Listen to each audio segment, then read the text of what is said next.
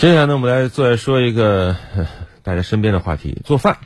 近日，国际学术期刊《公共卫生营养》发布了一项随访十年的研究，显示，爱做饭有好处，爱做饭的人死亡风险可能更低。据了解，这项研究对一千八百八十八名六十五岁以上的老年人进行了长达十年的随访，在这十年间，和从来不做饭的人相比呢，做饭的人做饭的频率越高，他的死亡率就会越低。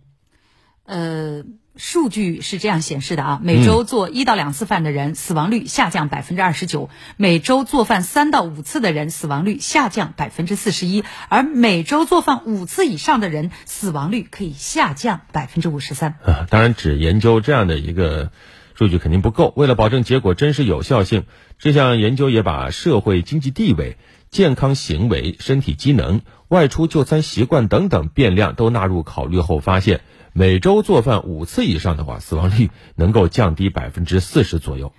调查结果发现，女性做饭频率和死亡率的联系比男性更为密切。每周做饭五次以上的女性和从来不做饭的女性相比，死亡率差异是百分之五十一。但是在男性中，每周做饭五次以上和从来不做饭的死亡率差异只有百分之二十四。至于做饭频率和死亡率挂钩的原因，美国国立卫生研究院表明，做饭能给人们带来更加积极的心理状态。据了解呢，烹饪有时候。会被当作是心理干预的有效手段，因为在学习烹饪的过程中，内心的焦虑感和烦躁情绪会被降到最低。同时呢，做饭也能在一定程度上提高人的自信心和幸福感。